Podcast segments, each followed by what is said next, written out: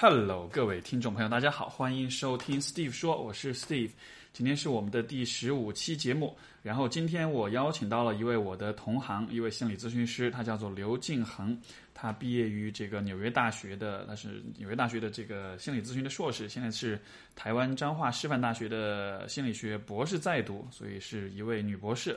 在读。然后，呃，他是我邀请来的第一位，就是我们同行，而且是做临床，就是做咨询工作的，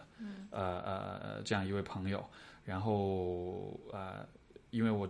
以前可能我的这个嘉宾们是来自这个各行各业、各种各样五花八门的人物都有，呃，但是呃，感觉我自己我们我们这个行业稍微少一点，所以说现在能够邀请到这样一位同行，我觉得是蛮也是蛮开心的。Anyways，那么我们就进进入我们接下来的节目。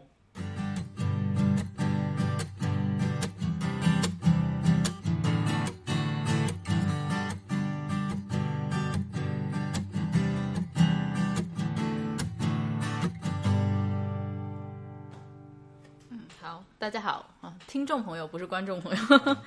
就我叫刘敬恒，然后现在正在成为一个全职的心理咨询师，正在成为，对，正在成为，为什么正在成为？嗯，因为之前我是在大学的这个心理健康中心给大学生做心理咨询，虽然也是在做本行，但是实际上还是有很多行政的一些事务。以及我之前也花很多时间在念书啊，等等的，所以其实并没有说，呃，所有的时间都用在临床上和心理咨询上面，嗯，但是现在我的状况就是我离开了原来的这个职位，啊，刚刚离开，然后开始花所有的时间就做心理咨询，做临床，嗯啊，所以变成真正的一个，我觉得好像之前别人都问我说你怎么会怎么介绍自己，或怎么。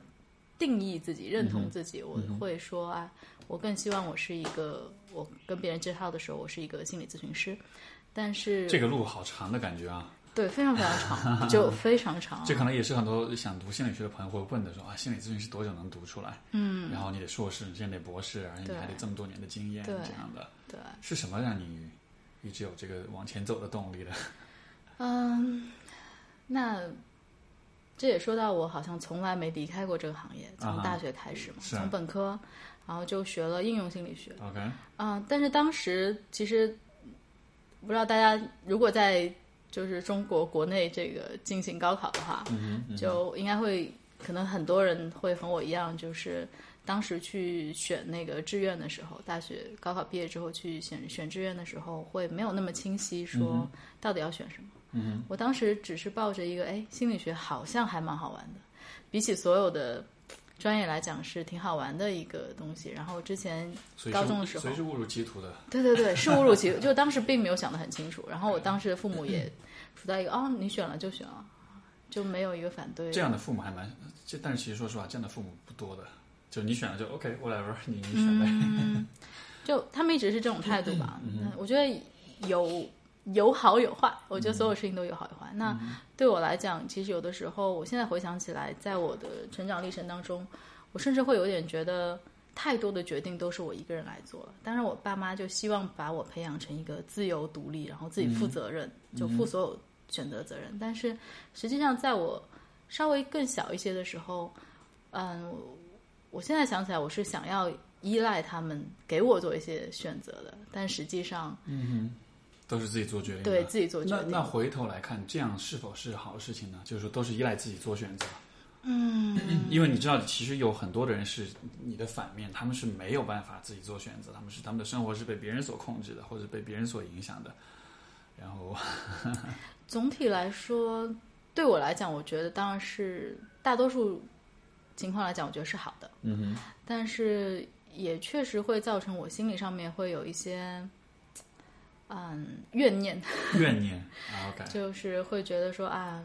我我可不可以依赖一下他人，或者希望别人能够帮我承担一些责任？这会不会嗯，就是其实这你让我想到，就是说，你看现在这个嗯，因为你看你做你现在是专业人士，女博士对吧？这个你的受教育程度，你的呃各个方面，我觉得处在一个就是相当好的一个位置上面，在这样的情况下就可。呃，怎么说呢？会会不会越来越有这样的一种感觉？就是说，呃，像你刚刚讲，你没有没有人可以依赖，因为你你你自己已经越来越独立、越来越强、越来越优秀了，但是又有点高处不胜寒的那种感觉。嗯，因为因为坦诚讲，我自己会有这样的，你知道吧？就是说作为一个没有，就是说我的意思是说，比如说平时朋友之间，对吧？在朋友圈当中，嗯永远都是你是被吐槽的那个，你是被倾诉的那一个，对吧？然后呢，就是你你可能会比较难有机会，甚至有的时候自己也会把这个角色带进去啊。我是一个这个咨询师，我这个我应该是自自自己是把自己的问题处理的很好，就会有点不自觉的会把自己放到一个特定的角色里面，在这个角色里面你是不能去，或者说不应该去，或者不好去。向别人展现你自己的这个脆弱面的，嗯，我我我倒没有，因为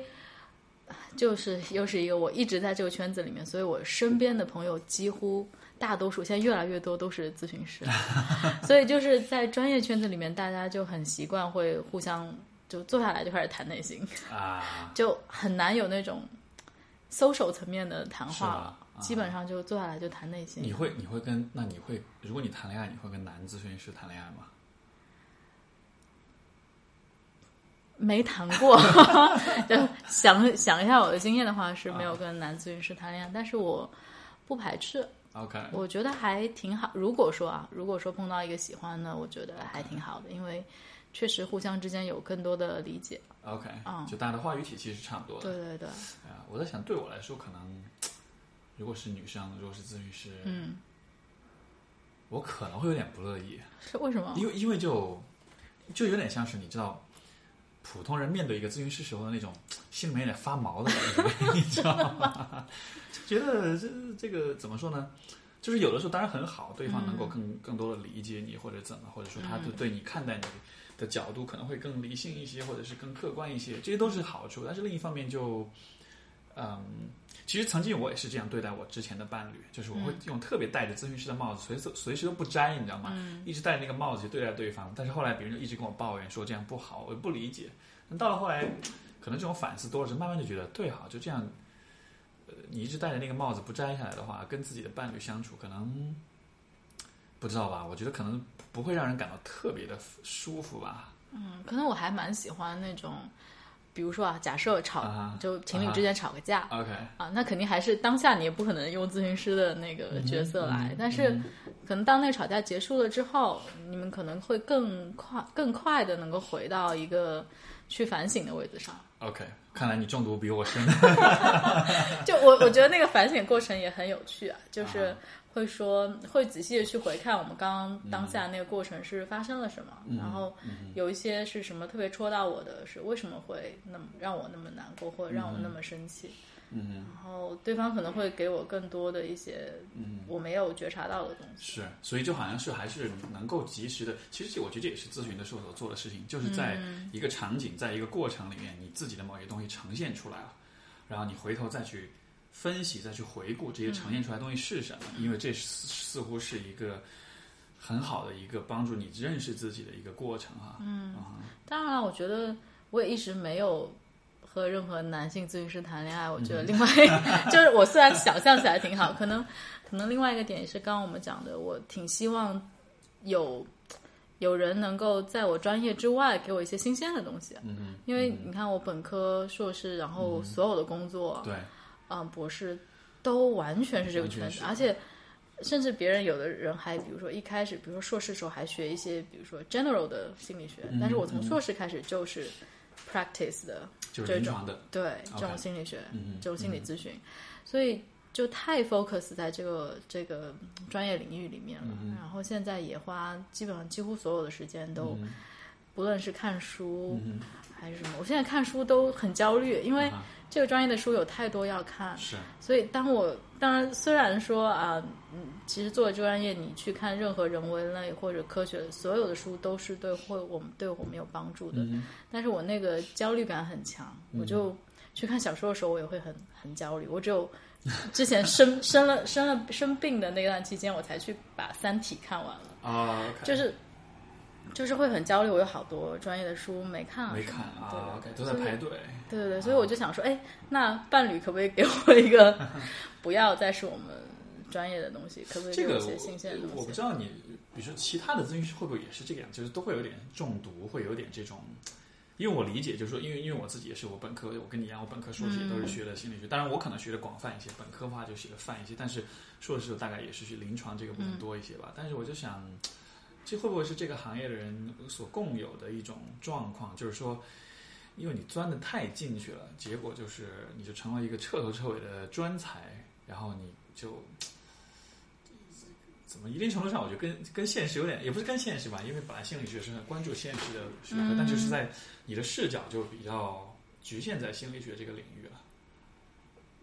所以不知道，我觉得也许可能会的。是。啊，就是就比如说，因为我身边有好些他们开始更更专一点，嗯就是要走精神分析师的那种、啊。那种道路嘛，是。那就是可能要花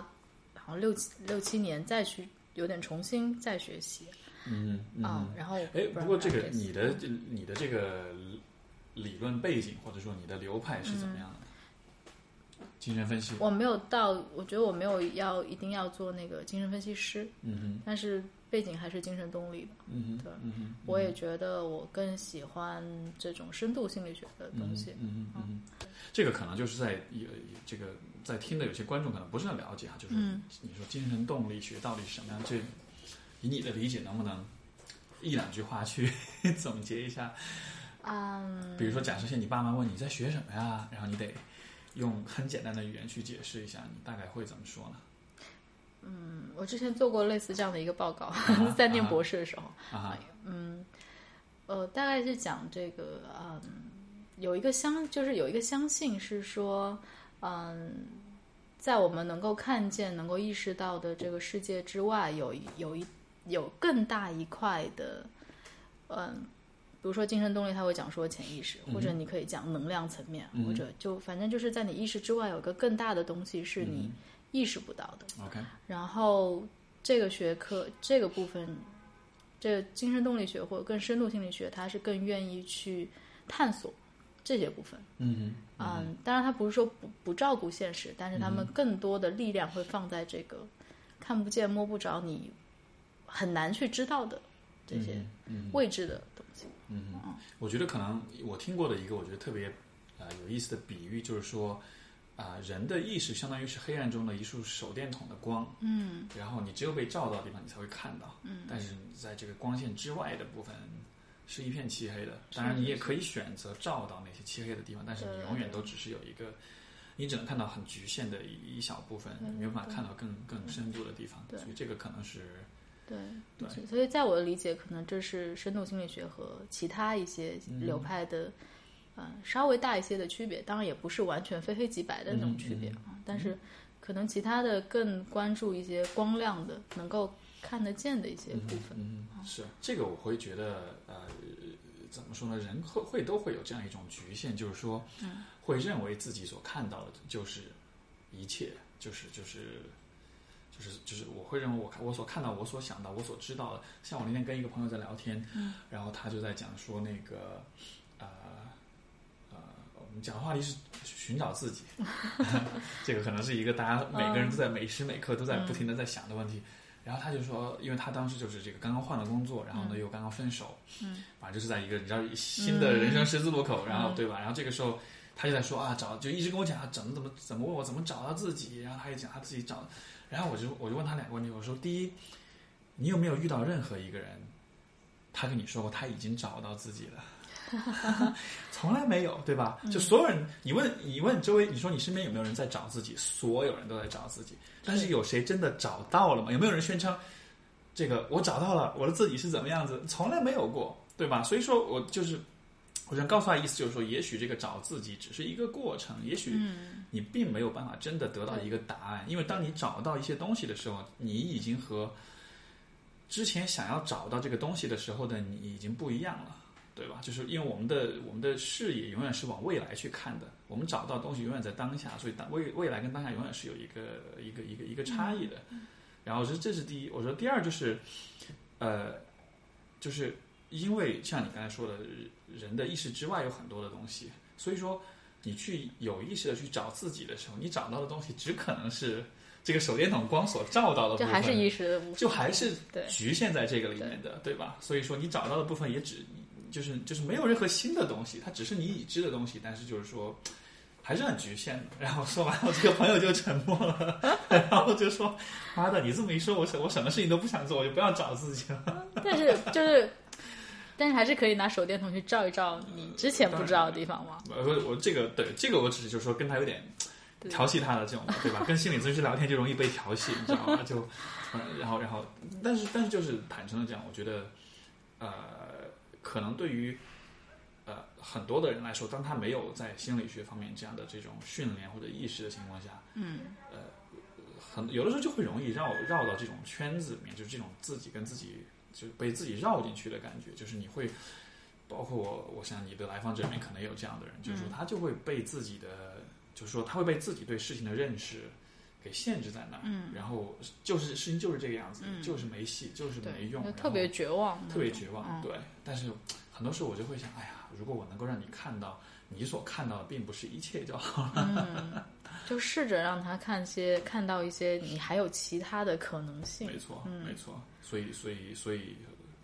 像，哎，不过因为你看你做精神，那你比如说像，因为我刚才想的就是像催眠啊，嗯这是这样的一种方式，可能就是一种拓展你的意识的或者是梦，对吧？嗯，但是你你我我，因为因为很多人。因为很多人说啊，你学心理学都会问你，那你会催眠吗？我不会。但是哦，我接触过一些。啊，那你怎么看待呢？催眠？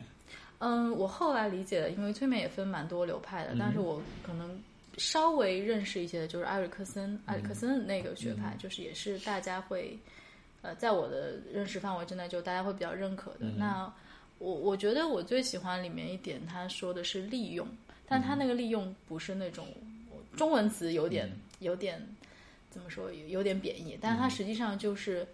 嗯，他认为你是有非常非常多的潜能的。嗯然后它有非常非常多的资源，只是你没有去使用。嗯所以，难道不 就是那什么大脑只用了百分之二那个那个？By the way，那个东西是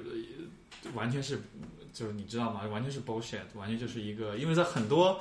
这种神秘主义的，你知道嗯。微信朋友圈里传的各种很瞎扯的文章，都会说啊，人只用了自己大脑百分之二，然后其实就是完全就是 bullshit 嗯，不过他不是说这个，啊！他我我大概我知道，我我类似，但是但有点像，对对对，就是类似，就是像比如说，还用刚刚那个比喻的话，嗯就是你还是只看到了手电筒这个光亮里面，然后他希望你能够看看别的地，看看别的地方，然后帮你去看看别的地方，然后这个东西是你可以去利用的。然后但是呃，给我感觉他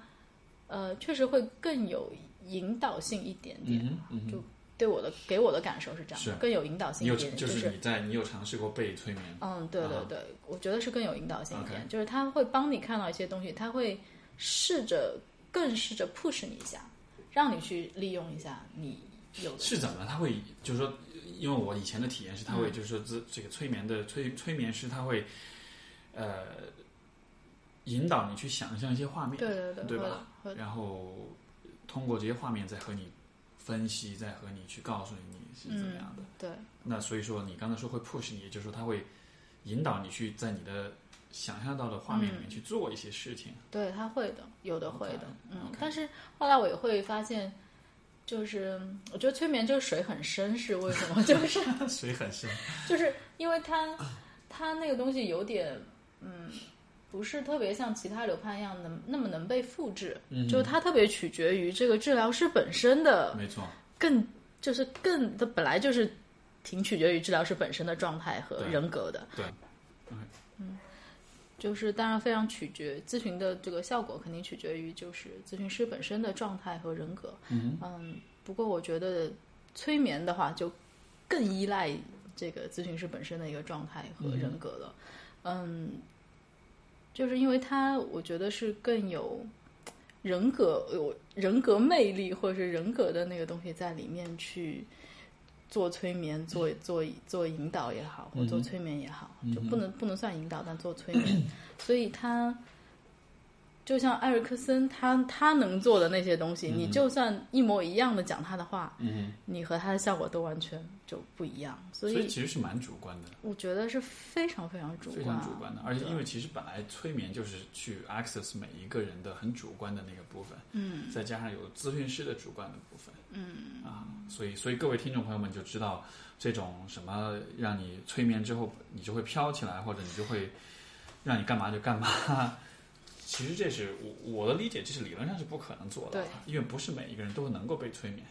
对吧？是的，是的嗯，不是每一个人，而且那种嗯，而且其实跟所有的咨询一样，取决于你和他的关系，取决啊，你有多信任这个催眠师啊。没错，因为因为其实最终，因为以前我也尝试过被催眠嘛，然嗯后其实最后出来的东西是非常 private、非常私密的一些东西。嗯，但是就因为当时那个是一个咨询师朋友，啊，你还挺信任他那种。我我不是信任他，是我嗯当时没我压根没想那么多，我只是好奇说这个会发生什么事。我说嗯 OK，那你试试看呗。他让我躺下来，然后就就是那种放松呼吸，然后开始想象一些画面。嗯，然后那画面想象出来之后，我也觉得不不不明白，因为都是一些意象嘛，是一些符号。嗯然后他就帮跟我解释，他解释完，我心里想。妈的，你怎么什么都看出来了？然后后来很神奇是吗？呃很神奇，但是因为你跟他不熟的情况下，你就会觉得有一点被窥探到了那种，你知道吗？就觉得很很很不舒服的，你知道吗？对，包括以前我也，我大学的时候也是比较蠢，然后我也跟一个同学，他也好奇嘛，他说：“哎，你们试试看，可不可以试试看催眠？”然后好啊，试试看催眠，然后也是我去引导他，引导引导引导，最后他跟我说：“嗯，呃，因为一般催眠的过程中都会让你想象房子嘛。”因为房子是一个你这个人心智的一个代表，对吧？房子就是你这个人，它里面你可以往里面它有什么东西啊？你可以下到地下室去啊，这样子的。然后我这个同学，我就让他，我就让他看，我说你看房子是什么样？他当时就尖就惊叫起来了。然后我说怎么了？你怎么了？他说我看到这个不是一个房子，是一个非常阴森的一个城堡，而是那种很哥特式的那种，上面都，然后上面都是在感觉就是那种。挂满血迹的那种和那种很阴暗的烛光的那种感觉，然后我说 OK OK，我们在这里停吧。我不知道，我不了解你这个人，但是我感觉 有些可能不太不太适合在我们之间去讲出来的一些东西，呃，很好玩。所以那个，所以所以在那个之后，因为那是我大概大二的时候，就很什么也不懂，但是在那个时候我就从来不敢去轻易的给任何人做就尝试做就。蛮危险，就是好像突然就会进入的很快，很很深入的没错因为因为因为你不知道你会，你会你会，因为如果是咨询关系，我觉得 OK，因为这本来就是你要去、嗯，去去处理的东西，对吧？但是如果是朋友之间做这种事情，对啊，哦一下就把有一些东西就就哇哦，这个我我不想去碰，对吧？就这这让我想到，因为我这些年都对 梦比较感兴趣嘛，然后特别是对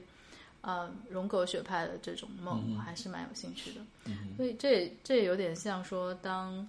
当他可能跟我嗯、呃做咨询做一段时间，然后他突然说一个梦的时候，啊你会有一种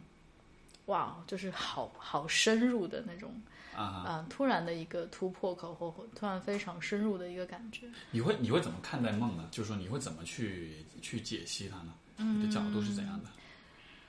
它其实我觉得我会更把它当成一个媒介啊，就是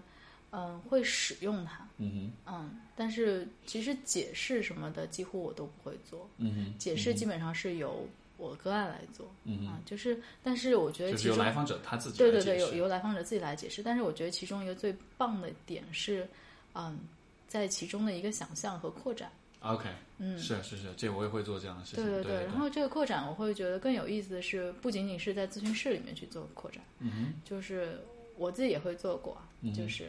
嗯，比如说我在这个梦中有一个嗯骑，我刚刚讲说有一个骑士的一个形象，就是常常会出现在我梦里面，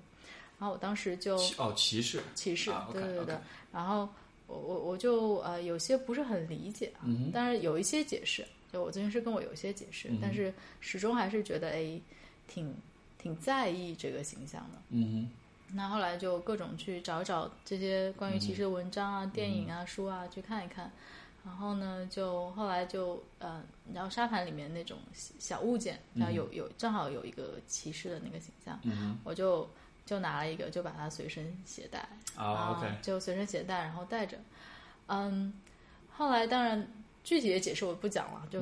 太 personal。嗯但是就是在那个过程当中，嗯，你会觉得你的生命有被梦拓展。就是本来可能那个梦，你如果直接去解释，它就非常的局限，或者就特别快的你跟现实去连接呢，是。就就就当然它有它的用处，但是很很小，很是，就就就那么多嘛，就大概可能可能这么大。嗯但是如果说你嗯、呃带着很多的好奇，嗯哼，然后你还非常在意的把它带在你的身边，然后跟你的现实去真的做一些碰撞或者是相遇的那种感觉啊，嗯。你会发现原来它 的意义会非常的大。啊 OK，哎，我很喜欢这个，就是那个你说你会把这个小的骑士的这个小玩具带在身上，是蛮有意思的。嗯，对，嗯。嗯。所以那也是好像在不断的提醒你说，哎，你要你要在意它，你要注意它，嗯。然后你也把呃梦把它当成一个非常尊重的一个感觉。对，因为其实我觉得在意自己的梦，其实是对自己的一种坦诚，因为梦是很诚实的，对对吧？梦不会跟你撒谎。对呃而怎么说呢？像我想到我的很多来访者们，他们就是也不光是来访者，我觉得很多人可能就是对自己是没有办法很坦诚的，嗯因为各种各样的原因，尤其在现在，如果我们扯到这个大的文化的氛围来说，可能呃，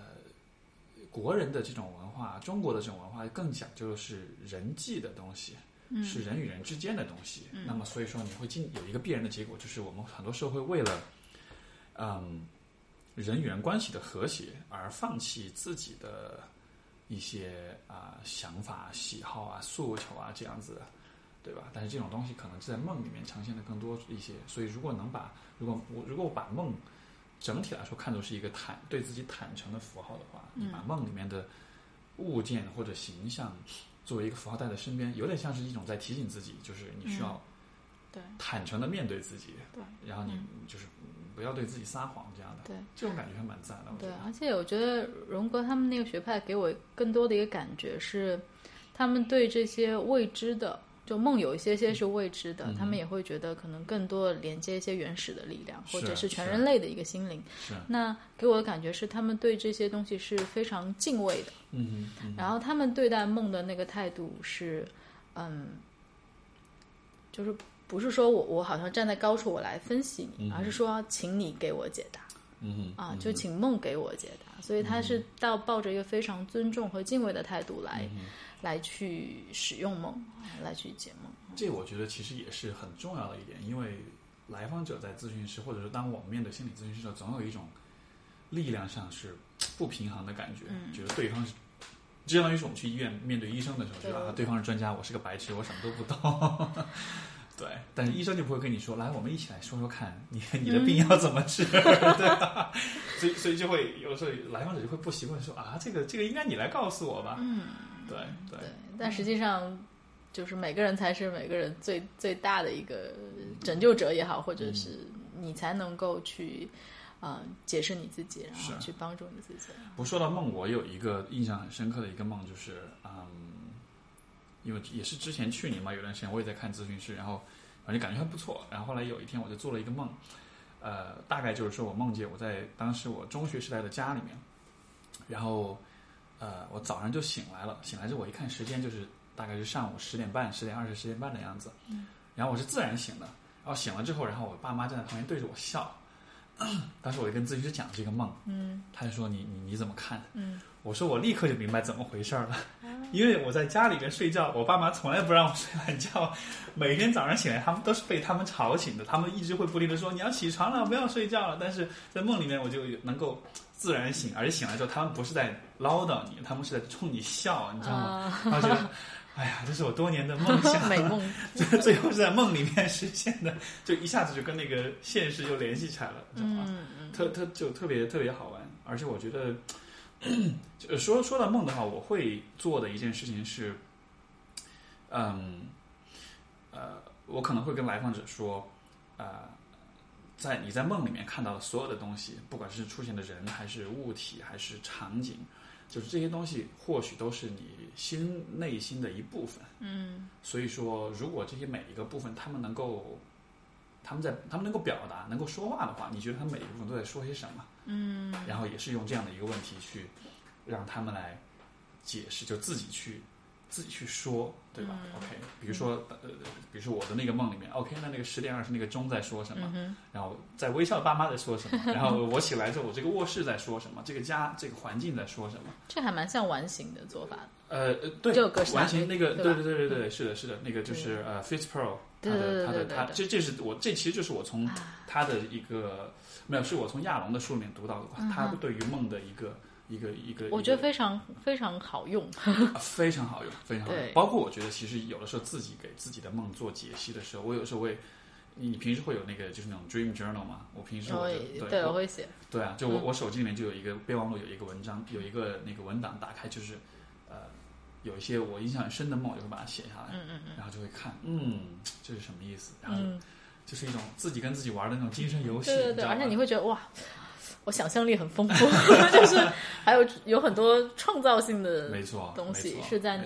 现实生活当中很很难去达到的。嗯嗯嗯，那我那个时候会带这个梦的团体嘛，就是团体来解梦，我觉得也很有意思。就一群人在一起啊对，然后来来来解梦嘛。然后、嗯呃，我觉得最有意思的是，因为不仅仅是两个人了嘛，就有很多人别的人的想象和力量可以贡献进来，然后他们可以呃，有的时候我们会有有些人比较想要，比如说某一个场景，他很想要被演出，对。就是真的重新体验那个过程嘛。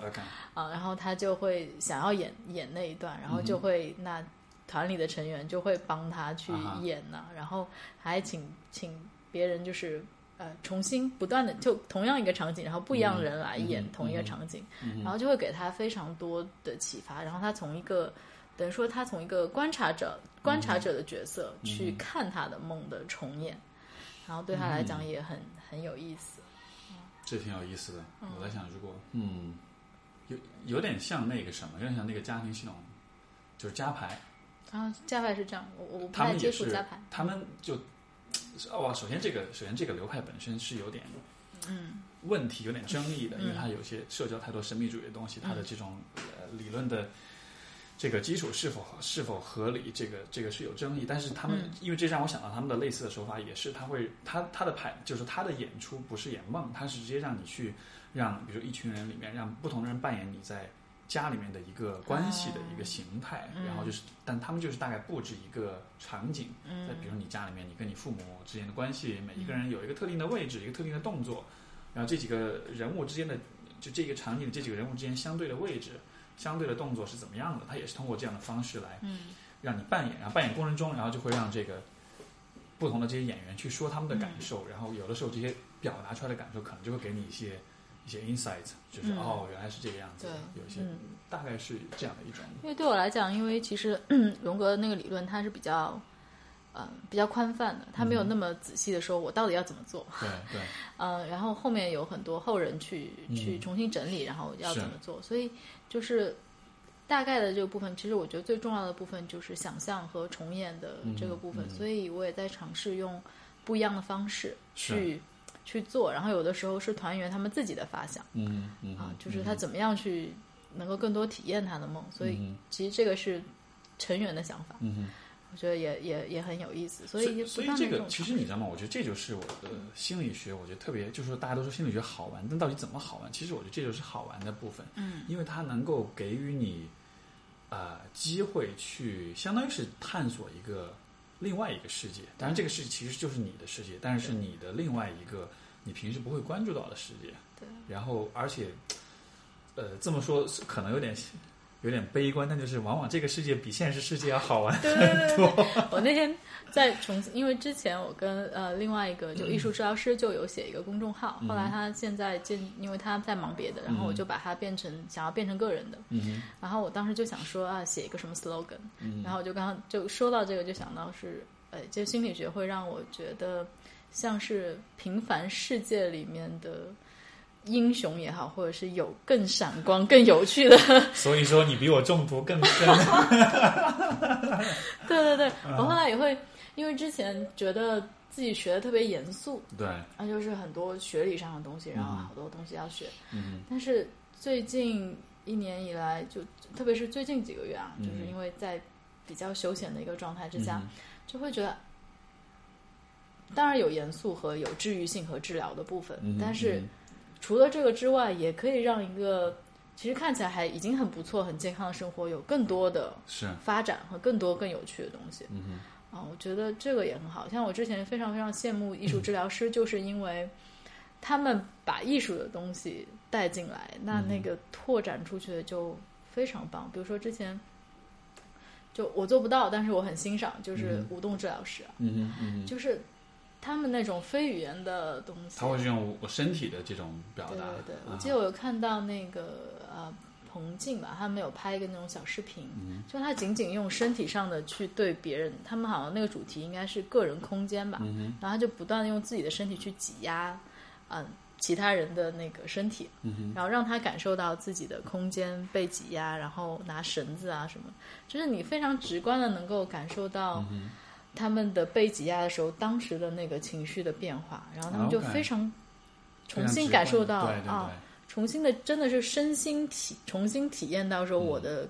个人空间对我来讲重要性，而且我是怎么去应对别人去来挤压我空间的时候，那有些人就会逃啊，就满场跑啊，有些人就会跟对抗啊，有些人就会真的就躲在角落里，就是有有哭啊，那种很崩溃的一个状态。嗯，我觉得看起来非常非常非常棒。嗯，然后而且我我好羡慕那些。就是学舞蹈的，他们之前基本上都会学，至少也会学过舞蹈，有一些艺术的基础的，是。才来做，然后再转到这个心理学行业，或者去学舞动治疗啊什么的，所以他们带来了非常新鲜的东西，嗯然后而且他们的状态，我记得和一个另外一个舞动治疗师，我们俩一起在广州的一个小酒馆叫。叫什么我忘了，反正那个酒馆里面就是有一个还蛮特别的乐，就是即兴演出的乐队，然后他们里面就只喝非常中国式酒，喝花雕啊 什么的，就喝花雕看现场演出的那种啊。然后他当时就在里面，因为有有即兴的乐队，然后他就是在我们面前就是非常自然的在小小的 move 他的那个身体，我就觉得太迷人了。我当下就觉得哇。姑就是女性对我来讲也是很有吸引力的。当下我就觉得，哎，好像女性说不定也可以的那个，那个当下那个感觉，就会觉得非常非常有吸引力。是你你跳舞吗？我肢体非常的 僵硬是吗？对，非常不 OK。我觉得这也是我最近一年想要重新去，嗯，想要去体验和打破的，就是希望能够更自在的能够去。啊，了解我的身体，然后去使用我的身体，然后去可以去表达。呃，我平时无聊的时候，我会做的一件事情就是 people watching，就是我会比如说坐在街边的一个一个一个咖啡店或者一个一个一个街边任何一个地方，坐那我就看不同的人。然后其实很多是你通过一个人的肢体语言，他移动、走路、举手投足的方式，就是虽然这个游戏有很多时候是猜想、是推测，但是我觉得还是能看出蛮多东西来的。比如说一个人的身体如果很僵硬。相比一个人的，比如说一个人走路的方式是比较流畅、比较自如，像风一样、像流水一样，还是说是很僵硬、也很机械的？然后，呃，他的整个身体的这个姿态，就是我觉得这里面是有蛮多的可以去解读的一些信息的，对，特别特别特别好玩。而且那个，你刚才说到这个，就是这种舞动治疗，我就在想，这这个我开一下脑洞，就在想，因为其实语言是一个人在进化的过程中是一个比较新的一个现象。嗯，对吧？我的嗯，就是呃，这个叫直立行走的人类，大约是在六百万年前才出现的。然后我不确定我这样我有没有记错，但是语言大概是从一百万年前才出现的，也就意味着我们有五百万年的时间，其实我们是没有系统的现代的语言来沟通的。那我们做什么呢？那就只能靠肢体语言了。你懂我意思吗？就是说，就是说，就是说，就是说，嗯。或许我们的大脑当中，或者我们的这种交流沟通的这种系统当中，是有这样的一个一个一个一个模块或者一个部分，它是能够通过肢体来。实际上也有，对吧？比如说啊，比如说两个人在做爱的时候，你不需要语言，但是你能感觉到可能语言都无法描述的很强烈的情绪，就是因为我们我们的呃可能我觉得我们的认知不光，哎，就是我们对一个人的了解，不光是通过认知的语言的部分来理解的，其实有很多的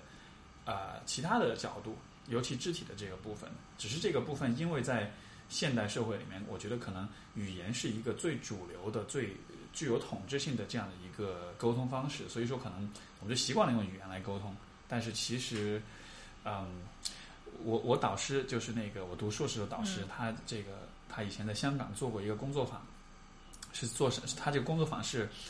呃，夫妻关系工作坊。嗯。然后呢，他找了五对香港，他们当时同行里面，就是在正在做、正在正在这个做夫妻咨询的，他们认为是最 tough、最难做的五五五五对夫妻，都是那种可能就是中年人，然后就婚姻早就是那种，呃，他当时跟我讲，他说有他们在他们这个工作坊刚开始的时候，所有人就在分享说，那个你们怎么看待你们的婚姻？然后其中一个男人就说。他说：“我过去三十年啊，三十年还是四十年的婚姻，他说这个我的这段婚姻就可以用一个字来形容，嗯，忍。忍。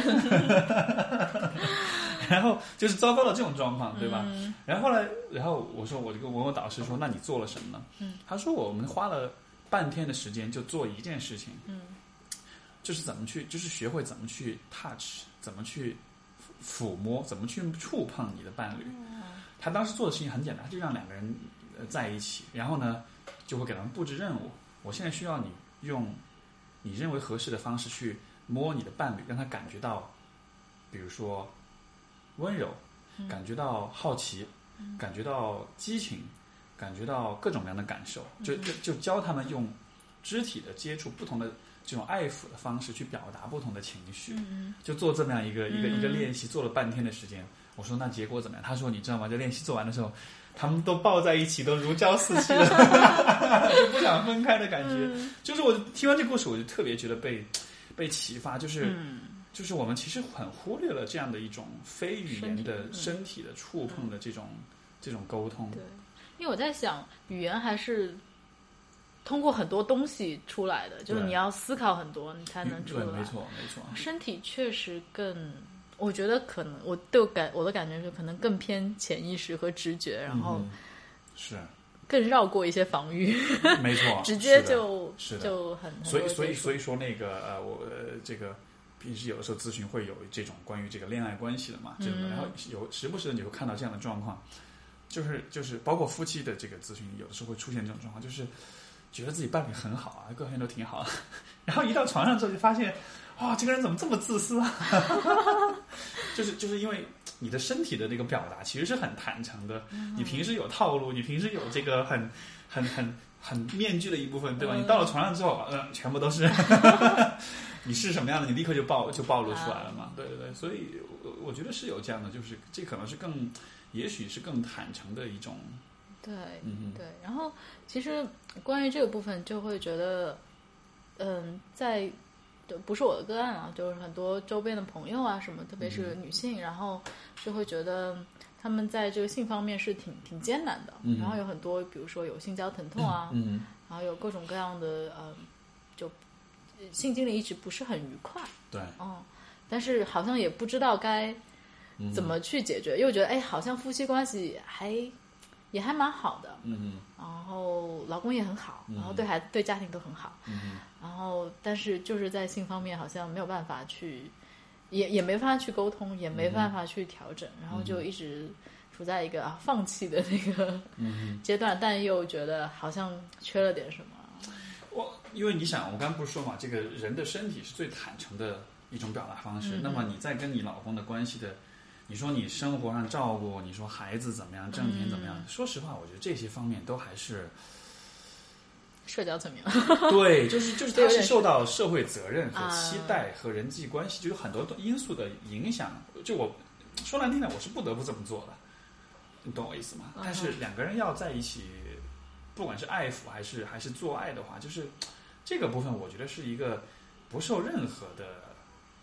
呃社会期待或者社会或者环境因素影响，它是一个绝对坦诚的一个过程。嗯，你你懂我意思吗？对对对，但是我在想说，那个不太能够很好的去做性方面交流的话，嗯啊，对，之前我们在说性是什么，有有一个点会觉得性也是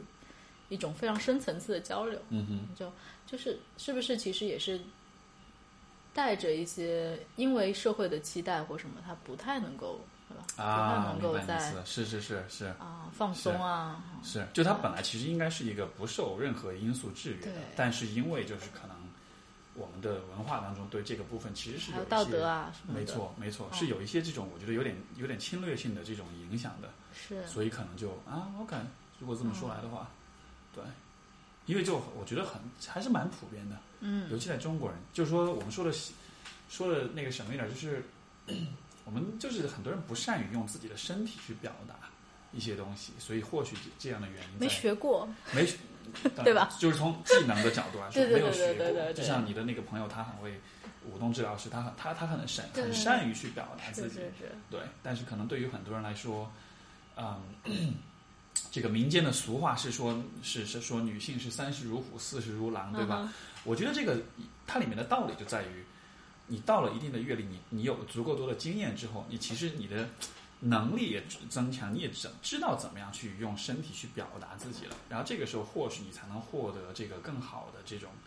呃这样一种体验，因为你才能充分的真的是把自己的呃想法、感受、情绪给表达出来吧。这个方面我确实觉得，嗯，就就我在美国待的时候，我觉得他们会更真的是更好一些，嗯就比起我在中国待的时候，他们会更好一些。那我那时候，嗯，我觉得当下也也算是一个嗯叫什么文化的一个一个一个 shock，嗯就是当我比如说去呃店里面去呃买一些就是 shopping 的时候，嗯然后就通常都会放一些音乐嘛，然后就会很自然的看到周围的人就会随着音乐有些小的律动，就对我来讲，我就觉得嗯在干嘛？就是会对我当时的我来讲说。是挺不一样的一个体验，然后我就在那儿，我也没买，我就默默的看了好一会儿，而且好像就是真的是我看到就黑黑黑人会更容易、更容易一些啊没错。啊，他们总体，我觉得这个这个这个，当然这样说起来可能有点政治不正确，但是但是但是至少个人就感受对你会觉得黑人总体来说他们的性格是更奔放一些，更更更 artistic，更有艺术、艺术细胞一些的，不管是歌唱还是舞蹈这样的。而且当就我记得是一个一个一个黑人女性，她甚至还是有一点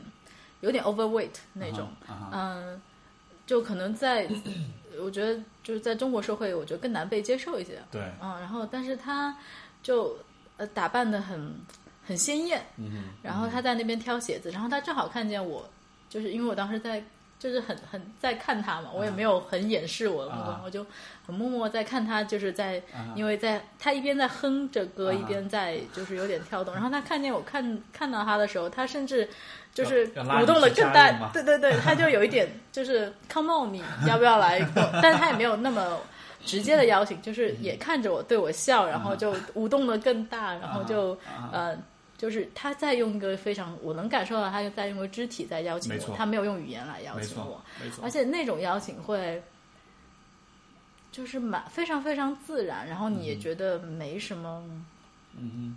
攻击性，因为对当当时我是蛮蛮蛮害羞，嗯和，和不太敢，但是我当时也觉得，虽然我没有去加入，但是我也觉得嗯，是一个很很高兴、很喜悦的一个经历。就他是在用这样的方式在在邀请你去跟他分享当时他的那种对对。对，那种很兴奋的、很愉悦的那种感受啊，对对对对对，嗯。是这样子的。我我我有的时候我我也会，比如说听到一个在商店里或者地方听到一个歌啊，我会点一下头啊，会打一下响指啊什么的，嗯然后就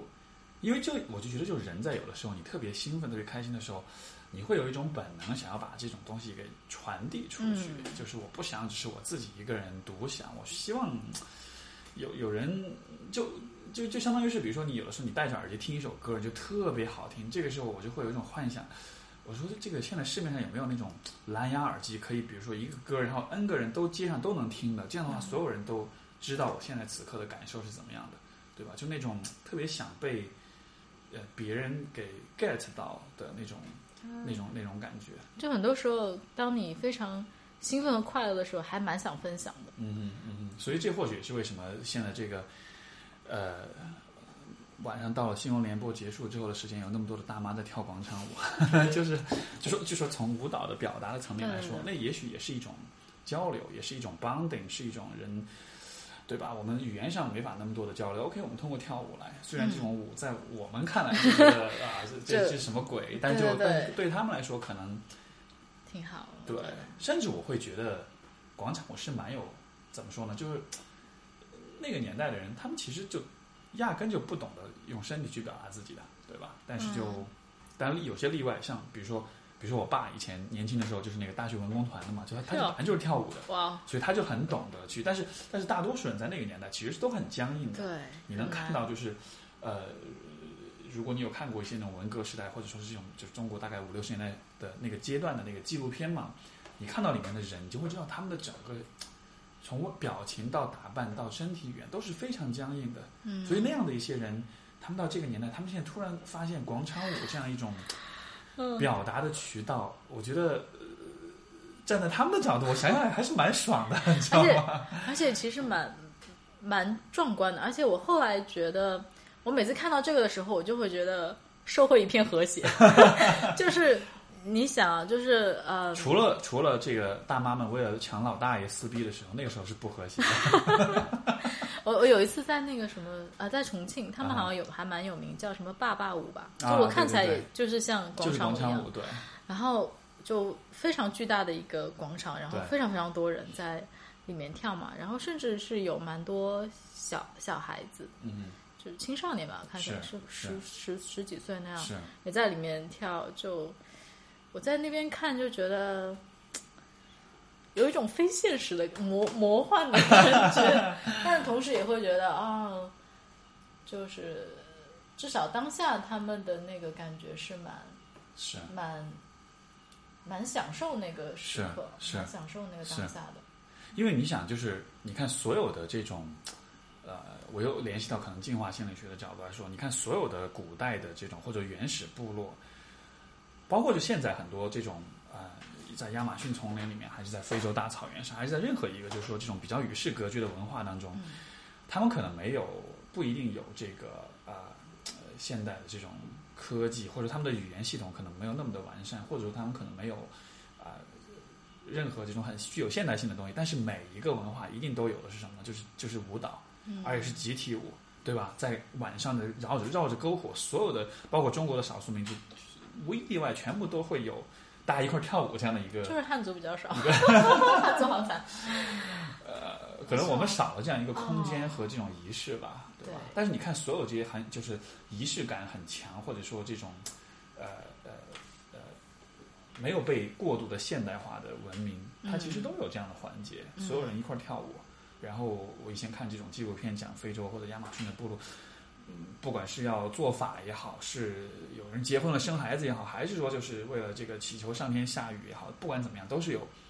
围着篝火跳舞的这样一个传统。然后，呃，就是或许这真的是一种比语言更原始、更更真实的一种表达，一种表达方式。在嗯，可能很多的环境之下，当我们的语言系统还没有复杂到能够让我去。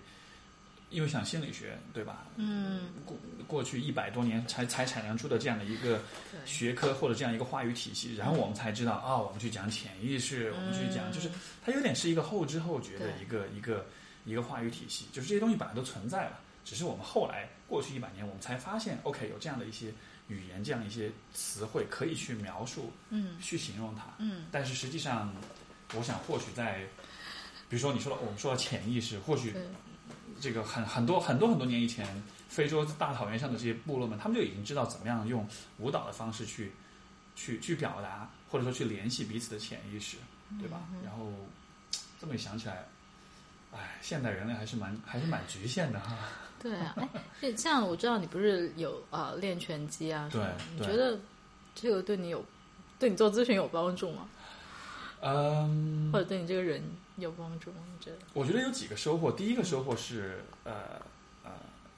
它是一个很好的，就是我觉得很有趣，就是他给了我一个机会去观察不同的人。因为你说到舞蹈，我觉得武术跟舞蹈其实有很相似的地方。嗯。因为我举个例子，比如说，啊，我们在练拳的时候，呃，都会拿那个手把去，就是说一个人拿把子，另一个人来打嘛。嗯。然后呢，就会呃，我就会给对方讲，OK，你你你接下来做一个什么样的组合拳？你比如说。就是直拳、勾拳，就就就做一个组合，嗯，一二三四五有一个顺序，来，然后就让他们去试，然后就来练，然后就会反通过反复不停的重复来帮助你去建立起这个你这个动作的一种，因为你做任何一个动作，跳舞也好还是武术也好，一开始是一个有意识的一个很努力的过程，但是随着你的训练，你重复的次数多了之后，你形成肌肉记忆了之后，慢慢的它就变成一个自动的过程。嗯，对吧？就相当于是，比如说你刚学骑车的时候，你会觉得哦，这个特别紧张的样子，然后特别僵硬。但是你骑车骑久了，你会发现骑车是一个很自然而然完成的一个过程，你不需要任何的呃刻意的去注意它。所以武术也是有一点这样的感觉。所以说，就是我这是为什么需要不停的反复的去练习，反复的重复。然后在这个重复的过程中，你就会看到，其实同样一个动作，不同的人来做，那个感觉是完全不一样的。就有点像是，比如说在街上，我说我去看不同人去走路的那个姿势嘛。有的人你就看他的这个，就会可能很害怕、很谨慎，他特别怕伤到你；有些人可能就会很鲁莽，很但是很很很很很草率，他并不注重细节。还有一些人可能会很认真、很关注细节，然后会很努力的去做。有些人可能是那种坐了下就啊累了，然后因为各种各样的理由就就想停下来。就是每一个人的个性，在这个过程中就表现的淋漓尽致。嗯，因为有一段时间我在教嘛，所以说就。比如一次来可能十个人、十二个人，每一个人我都拿把让他们做一遍，就是做几次这个动作，然后你就会看到这种对比，就特别好玩，就是就是那种，比如说那个，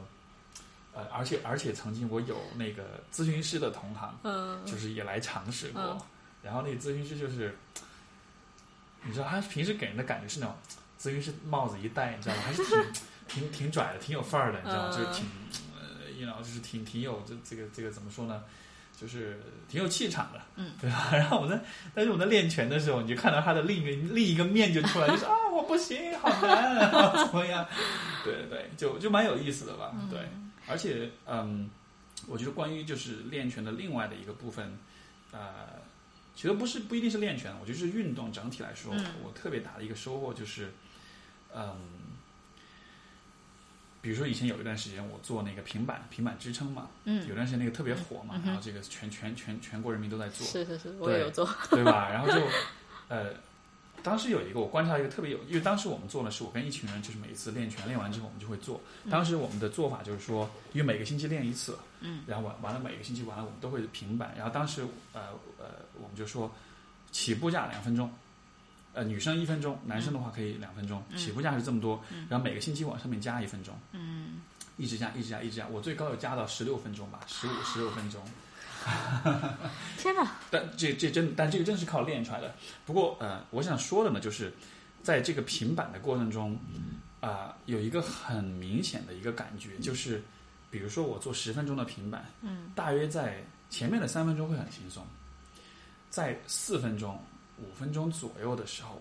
你的身体会出现非常非常难受的感觉。嗯，你的身体的各个部分都开都会开始给你发送信号。嗯，啊，很累，很难，没劲儿了，然后不舒服，要停下来，要放弃。但是，呃呃，就是一次偶然的机会，我意识到，如果我如果我 push through 这个，就是说我强迫自己越过了这个。嗯，各种警报都在响的阶段，嗯过了大概四分钟、五分钟这个这个这个标这个标尺之后，后面的七到十九分钟左右是非常非常轻松的，就是就是好像有一个就是一个瓶颈，这个瓶颈一旦过了之后，你会发现，哎，其实没有那么难。当然到最后你真的是因为体力没有了，然后你会很痛苦，然后你最后会结束。但是就是我就会发现很有趣，人的身体是有这样一个，呃，怎么说呢？就是有这样一个时刻，它是会。故意让你感很痛苦，但是但是这个信号出来的时候，不代表你就需要停。如果你你如果你暂时忽略这个信号，你往前再多推一下你自己的话，你就会进入一个不同的一个状态。就包括跑步的时候，我也会有这样的这种感觉。比如说跑，假设跑五公里，跑到两公里的时候，我觉得啊不行了不行了。但是这个时候，如果你坚持一下，到三公里开始，你会发现，哎，好像没有那么对。所以这是不是有点像心理咨询里面会有那种很艰难的时刻？可能是吧。嗯，对，要坚持一下。是，也许也许我想就是说，可能就是，嗯，因为我们的身体发出这样的信号，我觉得可能是有它的意义所在。它可能是有它的目的，有它的价值，对吧？它可能是希望你不要花耗耗费太多的精力，希望你保存你的能量，因为呃，生理学的角度来说，可能保存能量可能是我觉得我们进化过程中最主主要的几个目的之一吧。所以那说，我一直在想说，那这样是好的吗？就是好像超过自己的某一个极限，嗯然后就像你说，嗯就是过了那个艰难过程，然后后面就比较轻松，就是好的吗？我至少从生理的角度来说，因为我之前嗯也是在看这个呃，就是讲这个关于身身体的一些一些文献或者一些嗯理论，他就说，因为身体会有啊、哦，这个是来自这本书叫《自控力》。嗯呃，那个就是很有趣的一本书，它里面讲到就是关于这个极限的问题。他就说，因为我们的身体在进化的过程中，它的这个一个最核心的目标，就是为了保持，就是为了尽量节省自己的能量的消耗。嗯因为可能在因为现在社会里面，人们的这个是不用担心这个吃跟喝的，是不用担心你缺少食物的。嗯，但是在进化的过程中，很多在很长的时间里面，基本上就是在农业出现之前吧，人们的这个食物的这个供给是非常的不稳定的，所以说你需要随时都尽可能的多吃，然后、嗯然后少花耗费你的能量，嗯这样的话才最有利于生存。嗯所以说身体进化出这样一种机制，就是说只要你的身体一一注意到你你的能量支出是超过了平常水平的时候，它就会开始发信号，让你感到累，让你感到不舒服，用这样的方式来让你放慢节奏，让你减少能量的消耗。但是，呃，这样一个机制其实是很古老的，在这个食物供给不足或者不稳定的情况下，这样的机制是很有用的。可是今天我们的社会里面，我们不存在这样的问题，嗯所以说这就是为什么当这样的一个信号产生出来的时候，他的说法就是，其实你可以，他是说，比如很多运动员他们会早就学会了，就是去突破你的这个障碍，因为突破之后，其实你的身体它还是会有足够的能量去供给你去运动，呃，这个样子。我反正反正我就觉得，OK，这个这个说法怎么说呢？这听上去是蛮有道理的。对对对，所以因为在我过，因为 其实我一直，我想想，从一一年开始就一直有在努力的想要嗯保持运动，去学游泳啊，嗯然后去健身房啊，嗯然后尝试各种各样的。但对我来讲，我好像很难 在后面再坚持下去。就比如说我学游泳的时候，我有一阵子是觉得很好，那是从一个从不会到会的一个阶段。啊、是。但是我好像很难，我后面就是我觉得我蛙泳不错，但是我自由泳的部分一直就好像到那种程度，嗯，就是没有没有没有更能精进的那个感觉啊，哎但是就坚持不过说实话不下去。但是你知道，说实话，自由泳其实是挺难的。哦自由泳对于，因为我也游泳，自由泳对身体的那个素质的，尤其是因为就有点喘不上气来。对，没错，因为它可能是这个动作本身吧，就是说，嗯，它对上上肢、下肢的力量，包括对呼吸，我感觉，因为蛙泳你可以游得很慢，对对对对你不累了，你可以 就是我在在里面飘一会儿。对，自由泳是挺难的，是需要练吧？嗯，我是在想说，就在这个里面，我总是能够感觉到非常枯燥的那个东西，嗯然后对我来讲就好难 坚持，我就非常非常难坚持。然后我最近找了一个啊、呃私教嘛，嗯然后就就在健身房找了一个私教，我会发现就是他们一直会跟我说，就是他们一直会说一个理论是说，如果说你把这个运动坚持到二十一天以上，你就会爱上，然后它就会变成你的习惯习惯，嗯然后你就会很好。但我发现我好像没办法，对我一直来讲都是一个我需要，啊，我今天要努力一下，，OK，就是那种吸一口气，我要努力一下，然后才能去进行的东西。嗯所以你怎么去度过那个？会会有枯燥的时期吧？有吗？嗯，没有。没有，因为其实我自己的个人经历是，我以前小时候特别恨运动，嗯对，就到你知道以前比如说那个中考考一千米跑步嘛，我那是差到我连女生都跑不过，就是一般男生大概就四分钟左右跑完，女生可能四分半左右，我要跑五分钟，嗯。就就真的很糟糕，然后身体整个就很很怎么说呢，就是整个身体素质也很差，也不太运动，然后体型也不好，也挺胖的那种的，然后但是嗯。大学时代的话，也没有持续的一直有在运动，有一直在游泳，游泳，但是游泳是因为我爸游泳，然后我们家里面是那个一个算是一个游泳世家，就是我爷爷也是游泳，而且他游得很好，还蛮有名的，所以说我们家里面有这样一个传统，所以我爸就会一直逼着我去游，所以说呢，OK，那我就游呗。但是在这个之外，就像你说的这种枯燥是是挺枯燥的，就是跑步也好，平平板，包括游泳本身也是蛮枯燥的。然后，但是这个变化，嗯，一方面我觉得还是时间的积累吧。就你，如果你就像你说二十一天，也许不是二十一天，也许是二十一个月。所以说我还没有坚持到够久。对，但是另一个方面是，嗯，我倒是我的一个怎么说呢？一种感觉是，可能运动，你你做了足够多的运动之后，就是我自己的经验是，我会有。怎么说呢？获得这样一种能力，嗯，就是我可以去暂时的忽略或者关闭我的某一些反情绪反应，无聊、累，呃，这个你懂，就是这种，这这些让你想要，就是会促使你去停止的这样的一些念想，就会暂时 OK，shut up，停，然后我就。就是有点像是一种让自己变蠢，你懂我意思吗？因为如果你一直很聪明，你就会不停的想，你就会不停的跟自己辩论，然后讲啊我怎么样怎么样，就会跟自己对话，然后就最后这个对话的结果就是你得出结论，OK 停，然后你就真的就停了。但是我就会有一点那种，我让自己变蠢，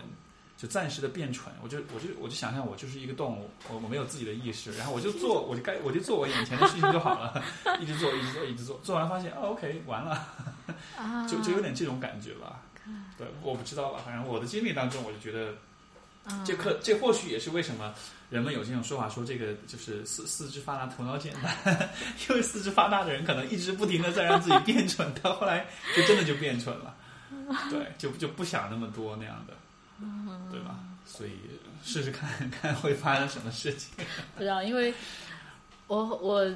比如说之前有买那种健身房的卡，后来发现自己一个人很难练，所以我最近也是下定决心找一个人陪练吧。嗯，然后就指导会发现，当然就容易很多，有一个人在旁边，嗯，指导你，然后引导你，鼓励你，是是是，然后逼迫你。而且而且，我觉得你像健身房的这种，嗯，就就我自己也也也练蛮多的。然后比如说呃，比如深蹲这样一个动作。我有一个朋友跟我介绍过一本书，大概有蛮厚的，可能是七八百页的一本书。嗯，这一本书全部是关于深蹲的，就是就是这样一个动作，可以有人可以写出这么厚的一本书来。就是说，我或许这也会是一种有帮助的方式，就是比如说你你对你做的事情，就是说多花一点精力去研究它。嗯，因为在健身房里面的这些，像平时我的健身房里，你看到那种私教吧，就是都是那种很多人来运动，就是。带私教带他运动十分钟，然后帮你拉伸按摩半小时，你知道吗？你就感觉他们不是在运动，他们是来这个做免费按摩的，就就就是帮你做按摩的，你知道吗？然后但就是，啊，比如说我自己去练的时候，每一个动作平时会网上会读一些东西，深蹲的很多小细节，然后应该怎么去做。这样的话，你在做的时候，你就不觉得你只是在完成一个重复动作了，你其实会看，哎，我这个动作刚才我的脚有没有位置没有摆对，我的胯有没有。摆对我的背，我的各个部分是怎么样的？就就是我觉得对一个事情了解的越多，然后你会关注到的细节越多，其实也就会越不枯燥。嗯，好像其实或许我觉得也可以，呃，用同样的角度来看待心理咨询。嗯，对吧？就是因为咨询师能够看到比常人看到更多的一些东西，所以他们更。一个人聊天的时候就不会觉得那么容易不耐烦或者无聊，因为你能看到很多的细节，嗯，对吧？不过你说这个，我突然也会觉得说，嗯，突然能呃，从另外一个角度来讲，就是嗯，无论你有再大的困难，咨询师也没办法替你练，就是没办法替你练出什么，没错，四块腹肌什么的，没错，就只能是在旁边看着你，然后陪伴你，然后请你自己练。所以咨询师其实还是有局限的，嗯，对吧？在身体的部分，我其实有，其实我曾经也有过这样的思考，就是为什么？因为你知道，就是说咨询师咨询都是一个就是 talking therapy，对吧？它主要是谈话治疗，但是谈话，你看我刚才都讲了，谈话语言是一个很很很很后来的一个功能啊。不过也有舞动治疗，也有艺术治疗这些，但就我就老是会想说，为什么一定是能不能不局？不局限于谈话，能不能是有在谈话之外有更多的这种？比如说，我曾经就想过，有没有可能我又做一个人咨询师，又又做他的健身教练这样？就不知道啊，其实就是比如说之前，因为我太局限于在这个行业里面了，然后当当有一些我们看起来是破坏伦理的东西，嗯，比如说你刚刚说那个又做又做健身教练，那那明显就是比如说破坏破坏界限，对。破坏界限，但是后来呃后来现在也会讲说，哎呀，这些伦理其实也是可能也是最近一些年才被创立出来，或者是他们有一些原因被创立出来，但它并不是完全不可以打破的，并不是代表那新鲜的事，比如说新鲜的事物，嗯比如说网络的加入啊什么的，那它是不是就应该随着修改，或者说、嗯看你从什么角度看？比如说你刚刚说的。又做健身教练，又做咨询师，不知道，也许将来就是它是一个新的行业，也许没错。我觉得说到这里，就还是在于心理咨询这个行业的服务方式，或者说它的，如果我们从产品设计的角度来说，它可能是还是很多年以来一直都是一样的形式，并没有变化，并没有突破，对吧？或者说嗯比较因为比较小，还是在一个对局限，因为你想它的形式大约就是一百一百年前就是这个样子的，现在还是这个样子。但是人类的社会已经发展进步变化这么多了，我们与人与人之间的关系，我们的生活方式，包括我们的心理状态，其实已经有很大的不同了。但是是否这样一种古老的 模式是否还适用呢？或者说它也许适用，但是它的效用的边界在哪里？也许曾经它可以关注到。对吧？可以，它可以触及到很多的方面，但是现在很多问题可能已经不在心传统的心理咨询的这个这个这个呃影响的范围之内了吧？就一方面，我会想到，就我人生第一个督导就跟我讲的一句话，就是、就是 What we can do is limited。嗯，然后当然，嗯，但另外一个也是会就会觉得，像现在这么多新鲜的科技的发展，以及之之前我们谈到嗯这种网络心理平台啊，嗯然后以及这些到底是不是一个适合的，到底是不是一个好的，还是说其实心理咨询就是挺局限的，就是一个作坊式的一个东西。嗯，这个是一个我觉得可能我们的很多同行都在呃琢磨的一个问题吧，对，对，因为毕竟怎么说呢，就是。比如说，以前我也看到过一些 A P P，一些这个模式是，比如说有不同的这种咨询模式，比如说啊，包括比如现在这个像知乎、芬达这样的平台，嗯对吧？嗯一分钟付费咨询这种的，你说它能有多大帮助呢？我坦诚的讲，我觉得，呃，它的娱乐价值可能更大一些。嗯对，当然我在答问的时候，我还是很认真的在问的，就是我我我真的会，你你有玩那个那那些平台吗？我我只答过一次，我实在是觉得对我来讲太艰难了，我没有，真的是因为你要一没有办法。分钟之内能够要要把你想说的东西都说完，而且他的问题，我没真的是没有办法在一分钟内嗯，来回答，或者我甚至都不知道该怎么回答。对，所以对我来讲，我就是我看了好多题目，我就默默的在那边看题目看了一个下午，然后就想 看，了一个下午。因为就蛮多问题嘛，啊就想。但实际上我最后只回答了一个，我觉得我可以在一分钟内回答的。嗯，那其他的后来我都放弃，我就没有回答。后来我就没有再玩这个东西，是因为好像对我来讲说特别艰特别艰难。对，但是后来我跟我咨询师聊了，就是我咨询师就就有点觉得，哎，你想想，这是什么让你不能做这件事情啊？就又也也有很有意思，就是是我好像后来又觉得说，我当下那感觉，我必须要在一分钟之内做的特别完美，然后特别给你一个特别哦，就会有一种压力，你知道好的答案，然后就我做我做不到，就是我做不到，我就不不能做。哦 OK，明白。而且你看，就像这样的平台，像这样的方式，你说它能帮到人吗？我觉得或许也能。这样的形式，或许因为至少我在上面还蛮活跃，像知乎啊，嗯我昨天看好像回答一百一百多个，快两百个问题了。哦，对，然后就呃也会有一些人，他们会比如说之前答了一个问题，他之后会再来问，他问的时候，他的问题里面会先说啊，之前的你给我的回答非常有帮助。嗯就我通过这样的反馈，我会知道，OK，也许是有帮助的。嗯然后，但是你说他的这种有帮助，如果和咨询来对比，那肯定是不一样的。嗯一分钟的时间和五十五分钟、六十分钟的时间，对吧？嗯所以，呃，可能它最最终的话，我觉得心理咨询还是在于一个，它是一个像是一个手工手工艺的一个、一个匠人的一个工作，嗯，就是你一个小时你就只能干一个小时的活，嗯，而且这个的你的受众就只有这么一个人，真的好像是挺难商业化、产品化的，没有办法量产，就是说没办法大规模生产，对。因为它本来就是一个很主观的、很很很个人的一个东西，嗯，对吧？对，或许。对，也说到这种一分钟问答或者回答问题。后来我会觉得有一个很很重要的有效的点是在于他的问题有被听见，嗯。然后有被认真的对待 OK，和尊重。而且可能是被一些这个比较重要的或者比较有点名气的这种人，是，对对对，这样的话就嗯，这样说也是，嗯，对，但是就呃，我觉得从行业发展的角度来说，我就会觉得，像你你说你之前有想去做这种心理学的平台什么，我以前也想过，但是嗯。我一直觉得很难吧，嗯。这个行业还是比较特别的，嗯所以它、呃怎么说呢？你很难，我觉得你很难开发出，至少现在我所看到的是，可能很难开发出那种特别好的产品，就是说能够用一种可复制的。哦，如果如果可复制，那就是教育了，嗯，对吧？对，就是因为教育的目的就是让人们总体来说是往一个特定的方向、一个特定的样子去变化。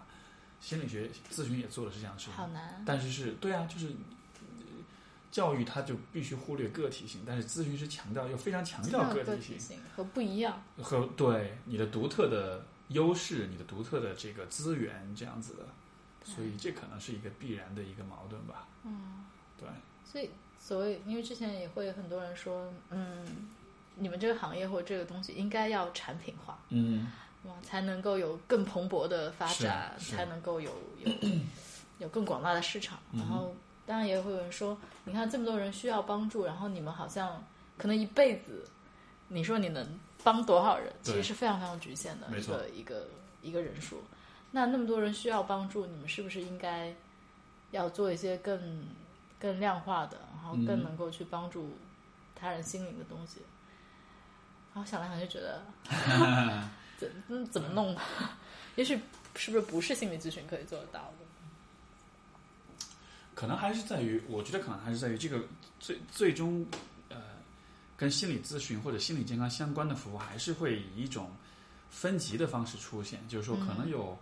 比如说，其实现在你看我们在市场上所有的这些平台、这些公众号、呃，所有的这些资源，都是最浅层、最大众化的，可能就是文章，可能这种、这种广泛出版的这些素材、这些内容、这些文字的东西、或者视频的东西。然后在这个基础之上会有呃大的讲座课程，然后再会有小的工作坊，然后再会有啊、团体，再会有一对一的咨询，就是它好像是一个不断的聚焦的这样一个分层吧。我觉得可能最后这个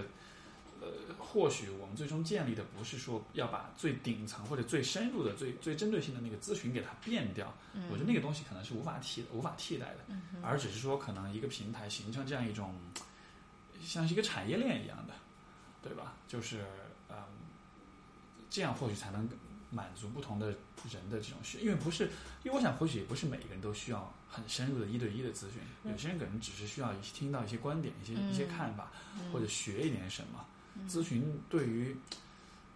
就咨询，毕竟我觉得还是比较小众的一个东西的。啊，确实，对啊，因为你想，就是愿意来咨询的人其实不多的，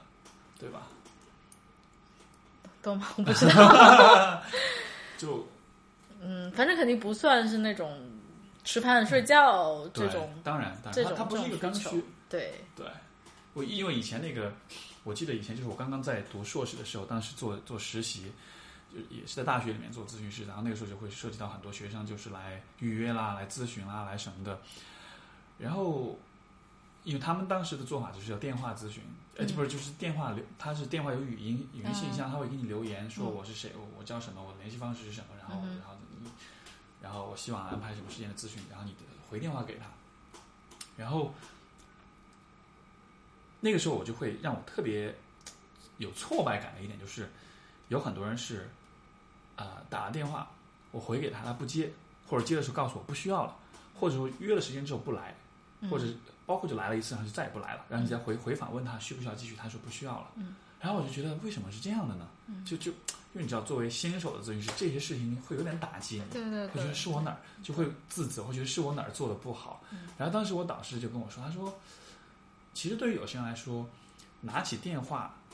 预约的这个过程就已经足够了，或者说来了一次就已经足够了。所以这是为什么他们可能并不是真的需要咨询，对对对，所以从那个时候开始，我就会形成这样一种感觉，就是其实愿意去寻找咨询，愿意去接受咨询，其实是比较少的。对，然后能够真正的踏入来又更少。嗯，又对对对，就是它会会有一一层又一层的这个筛选，对会有不断这个这个人群会不断的筛选筛衰减整个这个过程，对吧？你从嗯寻找这些信息，从决定下做咨询，嗯到寻找信息，到呃到联系，到预约，呃，到实际的要去这个地方，然后要完成，就就最后其实留下来的可能就是很小的一部分对分。对对，所以有的时候会觉得说啊，你已经踏到我咨询室里面来，就是已经是治愈的第一步，就非常有希望了。我以为你会说就进入我的魔掌就逃不掉了。对 对对，嗯，因为其实你看，真的能够踏入到咨询室里面的话，毕竟还算是有一些能动性。是是，而且是会是蛮有勇气的。对很多的至少现在为止我所遇到的相当的一部分人，我觉得是蛮有勇气的。，对而且基本上都是在来之前已经挣扎了很久，没错。忍受了很久，挣扎了很久，然后最后不得不下这样子的一个嗯决心。嗯所以说，像我平时会有朋友说，哎呀，你做咨询师会不会经常各种负能量啊？这个这种对吧？你肯定也很有 会有很多人问你这样的问题，对吧？但是但是。呃我就会跟他们说，其实一方面是你说负能量有吗？哎，是有，但是另一方面，其实也会看到人的这种坚韧哈，这种一直在挣扎、一直在努力，然后一直在尝试，这种东西还是我觉得还是蛮鼓舞人的。嗯，甚至有的时候我会觉得我自己状态不好的时候，我做完咨询了，我会觉得哎，我心情好像变好了，因为我被我的来访者的那种不放弃的那种精神，反而是给给启发到了吧，有点这种。对啊，我觉得是会的。嗯，就是好像对我来讲，那个这个工作的价值感很多很大的一部分体现在那个过程里面。嗯就是我好像跟他们共同度过了人生的某一个时，就就还蛮长的一段时间，就嗯对我来讲也还是就已经非常非常有价值了。嗯就想着说啊，我这一生可能也见不了太多这么这么这么深入的这种关系。嗯嗯嗯是。所以说这次，所以说也许我们这个行业里面的人就容易中毒，因为 有的时候你就会觉得你跟来访者的关系已经替代了你生活中的其他的这种，因为的确会很会会会变得很深入。嗯，对吧？我也承认这一点，所以有的时候我也会觉得啊，天哪，就我跟我的朋友们不会聊这么深的。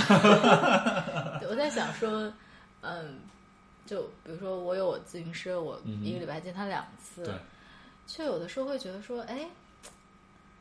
好像他是不是已经在我的生命当中变成一个非常非常重要的角色？嗯嗯，嗯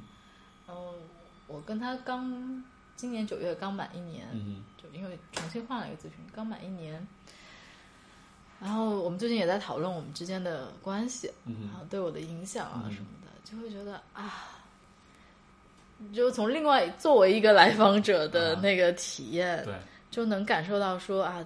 这个人每一周花一个花两个小时和你特别认真的在一起，是好很难的、很难得的一个经历。嗯哼，而且或许是在怎么说呢？如果你们俩在生活中相遇，未必真的会喜欢彼此，未必真的会想要做朋友，想要就不会，对吧？我觉得不会对啊，但是对啊，但是在咨询的时候就，呃，因为这样一个特殊的过程，包括因为对对方咨询师所用到的各种的方式手法这样的对，它会让你们俩的关系去推进，就是啊，对。这会这也，我觉得这有的时候也会让咨询师的这个自我会比较膨胀，因为他们会觉得我有能力去和很多人建立关系，呃嗯去超越这种普通的人际交往当中的人与人之间的这种喜欢和不喜欢的这个问题，嗯哼，对吧？嗯，所以咨询师的自恋的问题可能也是很 我觉得肯非常有啊。对对对、嗯。对，像我知道的，我认识的有些咨询师，你你感觉得出来，他们是非常的自我感觉非常良好的，对。嗯。对。但是但是我更多的时候倾向于认为，我们能做的还是很有限的，啊，所以啊、我说到这里，我想起一个故事嗯、就是那个去年我去北京参加一个学术会议吧，就是心理学方面学术会议，然后当时就中午吃饭的时候，嗯，就是因为它就是一桌一桌的这种大圆桌嘛，然后嗯。所有的菜都是配好的，嗯，当时我们就去吃饭，然后。呃，一桌大概是十十二个人吧，呃都是咨询师，然后基本上就是都是年纪都比我大，大约就是那种中年女性居多吧，然后来自全国各地的都有，嗯嗯。大家一帮人坐一块儿吃饭，然后一大桌菜，然后呢，那个米饭就是有有一大盆，但是十二个人，所以米饭显然是不够的，嗯。每个人就分到大概一小碗，嗯。对吧？然后完了之后，大家就说怎么办？就问服务员，就说那个能不能加？服务员就说啊，我们这个米饭是按按桌配的，一桌就只有一碗。然后大大家就哦，好吧，嗯，就感觉好吧，那就没这要饿肚子了，饭不够吃了，对吧？然后，然后就然后这个是很有趣，这些咨询师们就开始抱怨，哎呀，这个太不合理了，对呀，这个怎么样？就大家开始评论这个事情，而且是都是用那种很咨询师的口吻在评论，你知道吗？就是这个太不人性化了，这个没有考虑到吗？所以他们这个就是就各种点评，就各种这样说那样说，就特别好玩。因为那个对话感觉就像一群咨询师在从很心理咨询的角度在跟在讨论这个现象个其实根本就是跟我没什么关系。对对对，当时我就。因为我是在默默在吃嘛，我因为我因为我碗里还有饭，